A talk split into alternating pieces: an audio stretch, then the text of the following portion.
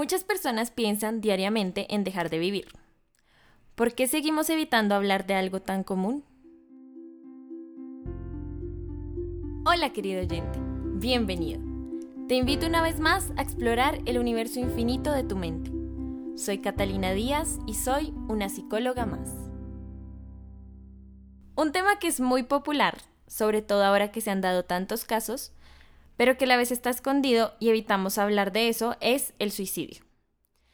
Es preocupante ver cómo este fenómeno, a pesar de que aún es tabú, se ha convertido en algo muy común al punto de llegar a ser considerado un problema de salud pública. Esto quiere decir que es un fenómeno con una alta tasa de mortalidad, o sea que mata a muchísima gente, llegando a ser el año pasado de más de 10% de las muertes violentas registradas en Colombia, siendo la cuarta causa por muerte violenta, agregando que el número de casos va aumentando a través de los años. Y no solo esto, sino que además el suicidio se está dando en personas cada vez más jóvenes. Medicina Legal reportó que el 47% de los suicidios se dan en jóvenes de entre los 20 y los 39 años y el 10% se da en niñas, niños y adolescentes de entre los 5 y los 17 años.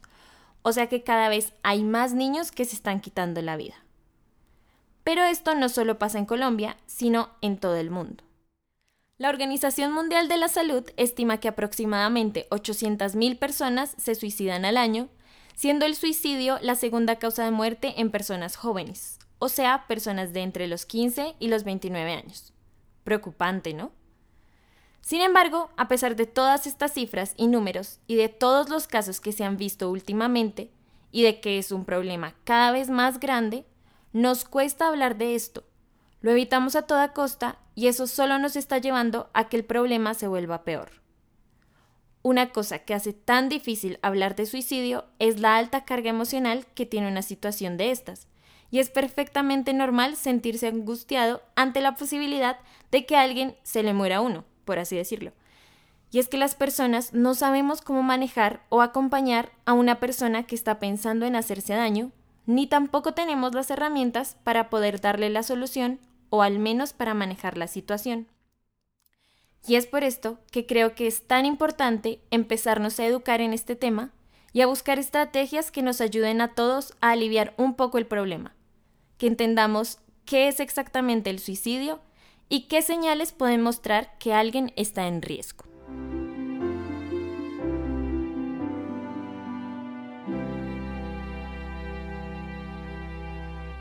Empecemos por conocer qué es el suicidio. El suicidio no es en sí una enfermedad, ni tampoco hay una definición concreta. Pero basándome en las definiciones de varios autores, se podría decir que las conductas suicidas son cualquier acción o hecho por el que una persona voluntariamente se hace daño a sí misma, sabiendo que iba a llegar a ese resultado, que sería, en este caso, la muerte. Es importante resaltar que no siempre hay una herida o lesión física, y que ésta se considera conducta suicida sin importar la gravedad del daño. Estas conductas tienen varias formas de presentarse. Están las ideas suicidas, que son pensamientos recurrentes de hacerse daño. Está también el gesto suicida, que es cuando la persona se hace daño voluntariamente sin causar su muerte. Aquí se incluye el fenómeno de cutting o de hacerse cortadas, que ha aumentado últimamente, y que podríamos tratarlo más profundamente en otro episodio. También están las crisis suicidas, que son cuando la idea de quitarse la vida tiene una estructura y hay un plan concreto de hacerse daño. Luego está la tentativa o intento de suicidio, que es cuando se realiza la acción de quitarse la vida, pero por no sentirse seguro de la decisión no se realiza. También se encuentra el suicidio frustrado, que es cuando se tiene una clara intención de quitarse la vida, pero por diferentes razones no se consuma el suicidio. Y finalmente está el suicidio consumado, que es cuando la persona se quita la vida.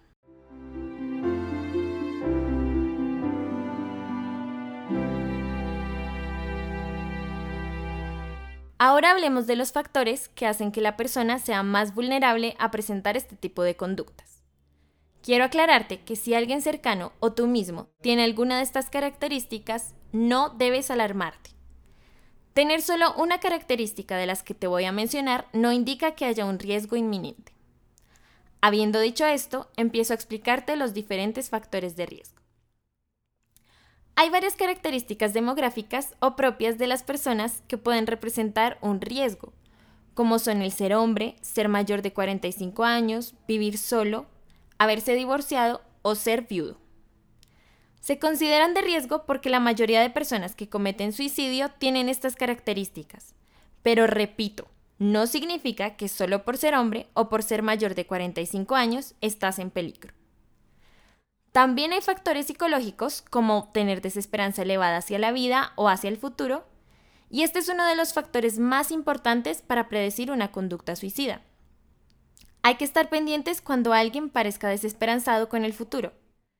También se dan personas a las que se les dificulta resolver los problemas, sobre todo si ven el suicidio como la única salida, o las personas que ven las situaciones en términos bipolares extremos, es decir, o todo es excelente o todo es pésimo, o me fue tremendamente bien o me fue terriblemente mal. Y esto lleva también a decisiones extremas, como es ocasionarse la muerte. Otra característica muy importante es padecer una enfermedad psiquiátrica como los trastornos del ánimo, es decir, la depresión, la ansiedad o los trastornos bipolares, la esquizofrenia, abusos de sustancias, trastornos alimenticios, trastorno de pánico, trastorno obsesivo compulsivo y sobre todo trastornos de la personalidad como el límite y el antisocial. También aumenta el riesgo cuando hay comorbilidad entre los trastornos, o sea, que padezcan varios trastornos al tiempo. También hay riesgo cuando se padece de una enfermedad médica crónica como el SIDA, el cáncer, la epilepsia, el daño cerebral o las que afectan el sistema nervioso central. También que la persona haya tenido o tenga ideas suicidas, es decir, que piense constantemente en hacerse daño y en causarse la muerte, que esta sí que es una señal de alarma completamente y hay que ponerle mucha atención a la persona cuando dice que se quiere quitar la vida.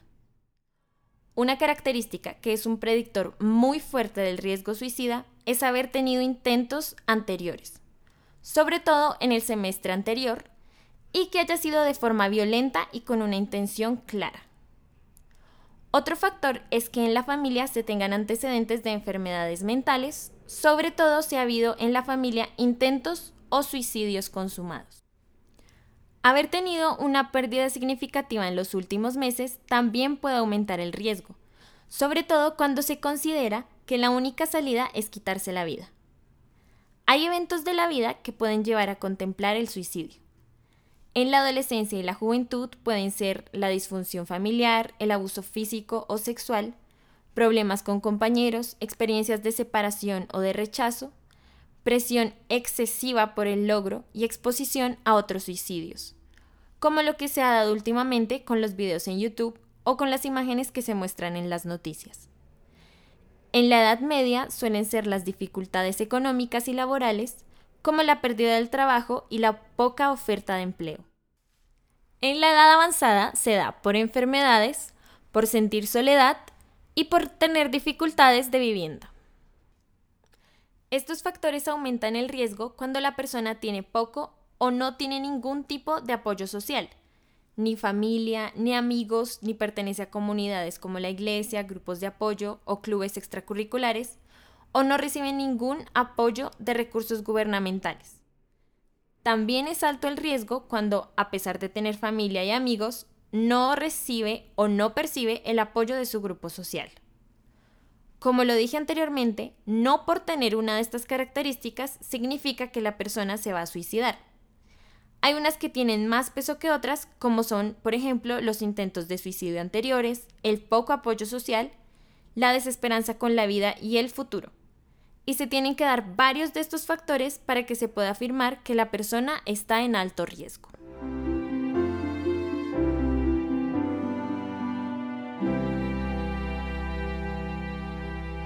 ¿Ves lo importante que es empezar a hablar de suicidio? Porque cualquiera puede estar en riesgo. No sabemos si alguien cercano puede estar teniendo ideas de muerte o incluso tú que me estás escuchando. Y es importante empezar a reconocer qué es exactamente el suicidio y cuáles son las características de alguien que puede estar en riesgo. Más adelante te voy a hablar de qué acciones concretas puedes tomar para ayudar a alguien que esté en una crisis suicida y qué caminos puedes tomar para poder ayudar a otros y ayudarte a ti mismo en caso de que lo estés necesitando.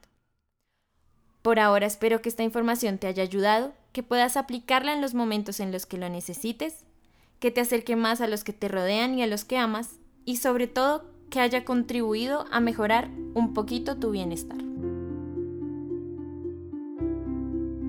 Acabas de escuchar una psicóloga más.